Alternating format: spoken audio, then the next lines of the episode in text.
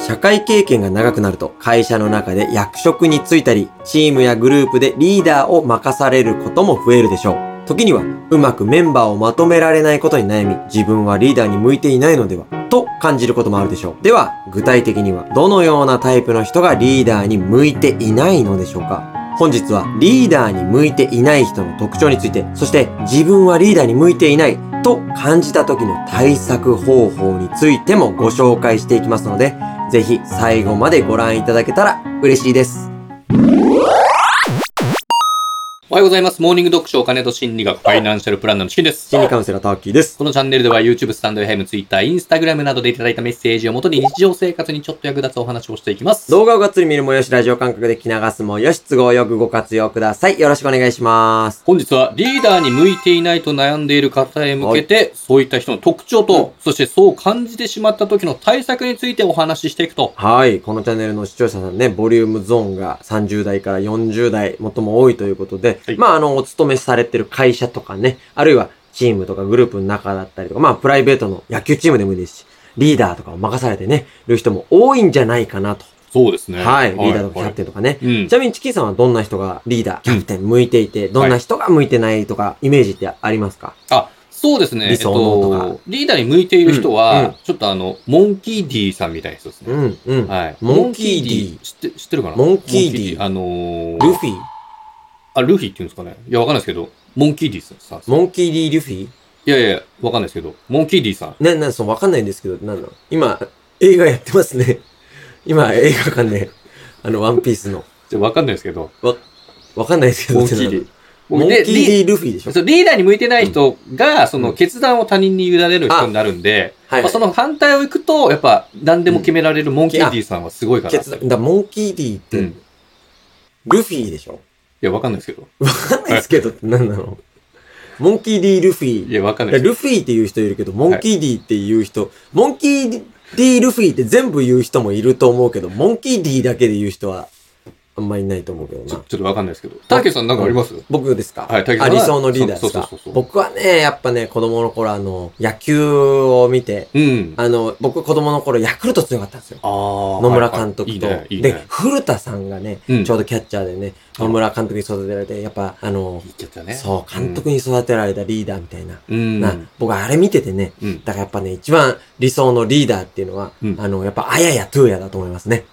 な、なんですかあ、あやや。あやや。トゥーヤえ。あややトゥーヤさんだと思いますね。理想何ですのかリーダーは。ま、松浦あややっぱヤクルトを見て育ったんで、何ですかああややのと。あややトゥーヤ。あややトゥーヤです。あ、すいません。え城島茂さんですかそうです。城島茂さんです。やっぱリーダーといえばね。はいい。やいや。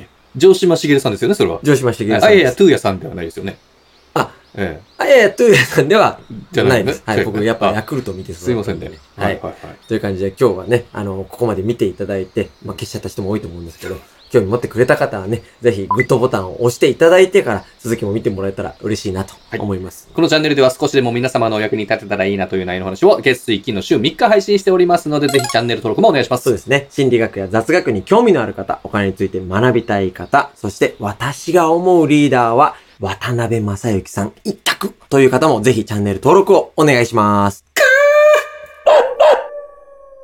まずですね、リーダーに向いていない人の特徴について、いくつか共通する点を挙げさせていただきまして、そういった人たちがしてしまいがちな行動についても合わせて解説させていただきたいと思います。リーダーに向いていない人の特徴。はい、まあこれいろいろあると思うんですけど、うん今日は4つに厳選させていただきました。 4つ。はい、犬の足の数と同じ4つですけれどもうん、ご紹介させていただきますいや四と、足歩行なら誰でもいいでしょまず、話を聞かない。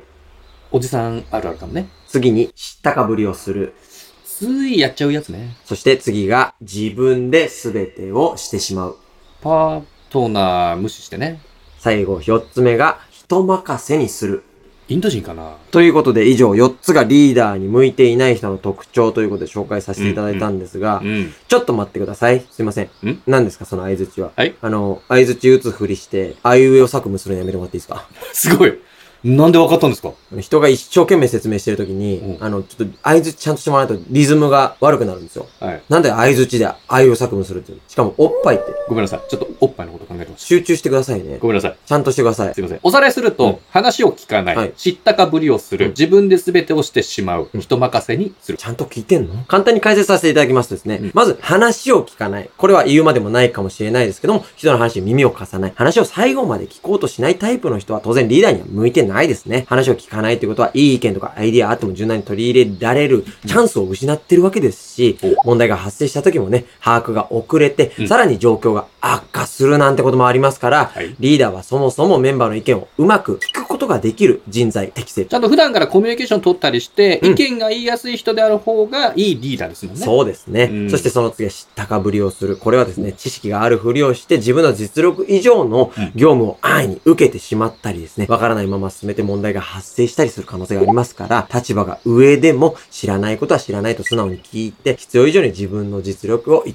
って見せないこと。これもですね、リーダーの大切な要素の一つです。うん、きちんと等身大のままのリーダーでありましょうね。はいでそして、三つ目の、うん自分で全てをしてしまうっていうのと、四つ目の、人任せっていうのは、うんこれなんか真逆のこと言ってるようなもんですけど、はいはいうんこれどっちがいいんですかこれね、自分で全てをしてしまうっていうのは、部下に指示ができない人の特徴で、うん。自分でやった方が早いから、みたいな感じでね。何でも自分でやっちゃうような人ですね。まあ気持ちわかるけどね。うん。まあ短期的に見ればこれ効率が良くても、長期的、総合的に考えるとチームで取り組まなければ部下が成長しなかったりとか、うんまあいざ大きなプロジェクトが来た時にしうまく進行できなかったりとかうんね、しますから、チーム全体で業務に取り組む姿勢がない場合は、それもリーダーに向いてないと言いますね。確かにね。うんまあ長期的に考えるとね。はい。うん一方で、すべてを他人に任せすぎちゃう人、うん任せようとするタイプの人も、まとめるべきポジションにいるわけですから、メンバーの状況を把握せずに任せっきりになっちゃうと、進捗状況に差が出たりとか、うんまあ、スケジュール通りにプロジェクトが進まない、目標を達成できないとか、そういう原因にもなるので、任せてばかりいるタイプのリーダーもダメでしょうと。うんいうとこですねまあ、自分でやりすぎてもダメだし、人に仕事を任せる分、自分も頑張らなくてはいけないところそはういう頑こと張でりすましょうね、ね。そと。うそう、そういうことです。あーなので、この4つの要素、話を聞かない、知ったかぶりをする、自分で全てをしてしまう、逆に人任せにする、これはリーダーに適してないですよ、と。そうですね。うんこの4つ大事ですね、はいでも安心しました。リーダーに向いてない人って、うんなんか持って生まれた才能とかそういうわけではなくて、あ全然そんなんじゃないですまあ、はい後天的というか、んはい意識すれば直せるものだったり、まあ、自分の考え方次第で改善できるものなんそうです、そうです。。はい。うんとは言ってもね、今4つの要素聞いてもらってお、皆さん思い当たる節、今、現在何かしらのリーダーをされたりとか、キャプテンとか管理職されてる方でも、必ず1個は思い当たる節があったんじゃないかなと思うんですよ。うん、まあ、そんなの毎日思うけどね。うんう。んじゃあ、そんな時にね、自分自身がリーダーに向いていないなって感じちゃった時、うん。どのような対策を講じればいいのだろうかという話をさせてもらうと、あ、向いてないと感じた時に。そうですいいですね。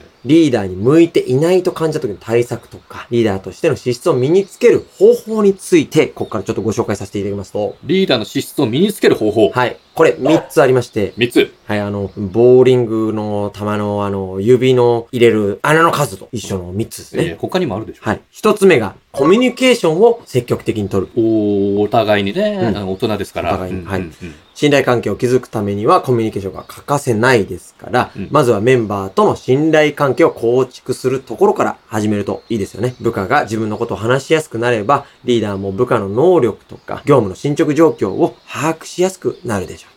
そして二つ目が理想のリーダー像を壊す。むー無理にリーダーを演じなくてもいいと。まあ、難しく考えすぎないでねと。リーダーに向いていないと感じる場合って、自分の理想とするリーダー像に固執してる可能性があります。リーダーには様々なタイプの人がいますから、まあ、いわゆる引っ張っていくタイプのリーダーとかね、サポートする側とか背中で見せるタイプとか、時には馬鹿にされることで雰囲気のいいチームを作るタイプのリーダーもいますから、まあ、イメージにとらわれすぎないでね、というところですね。そして三つ目が相談する。ねえねえねえ年齢とか関係なく、んね、まあ、ね、根強くね。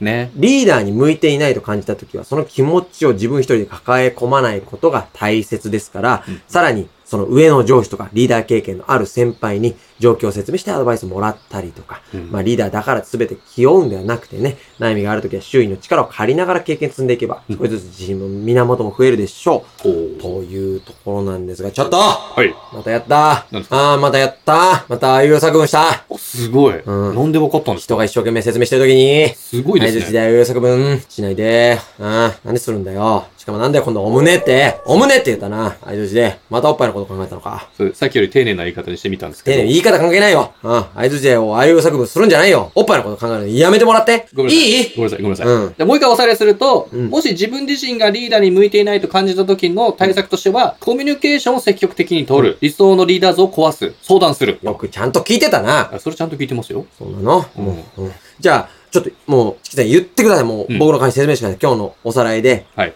リーダーやってる人、もしくは、まあ、これからリーダーになろうとしてる人も多いと思うんですよ。うん。なので、まあ、こういう人たちが心がけなきゃいけないこと、あ、はいはいはい、はい。何つかっていうのを、ちゃんともう話を聞いてたなら、うん。お答えしてください。わかありましたなたの口から。そ僕れちょはもっとうもう呆れてます。はもう簡単です。まあ一言でってことですよね。この今まで。ようやいろんなくして、 4個とか3個いっぱい出てきましたけども、はいはい。一4言個で言とうなか3ら、個とか言うんじゃないよ。人が一生懸命やったこと。うん。一言で言うならっていう感じですよね。うんそうですああ、大丈夫。これ、んもう簡単です。うん人間、うん大きいも小さいもないんですよ。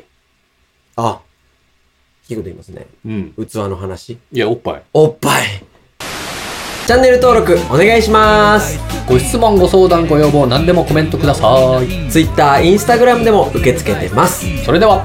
さよなら犬好き子犬大好き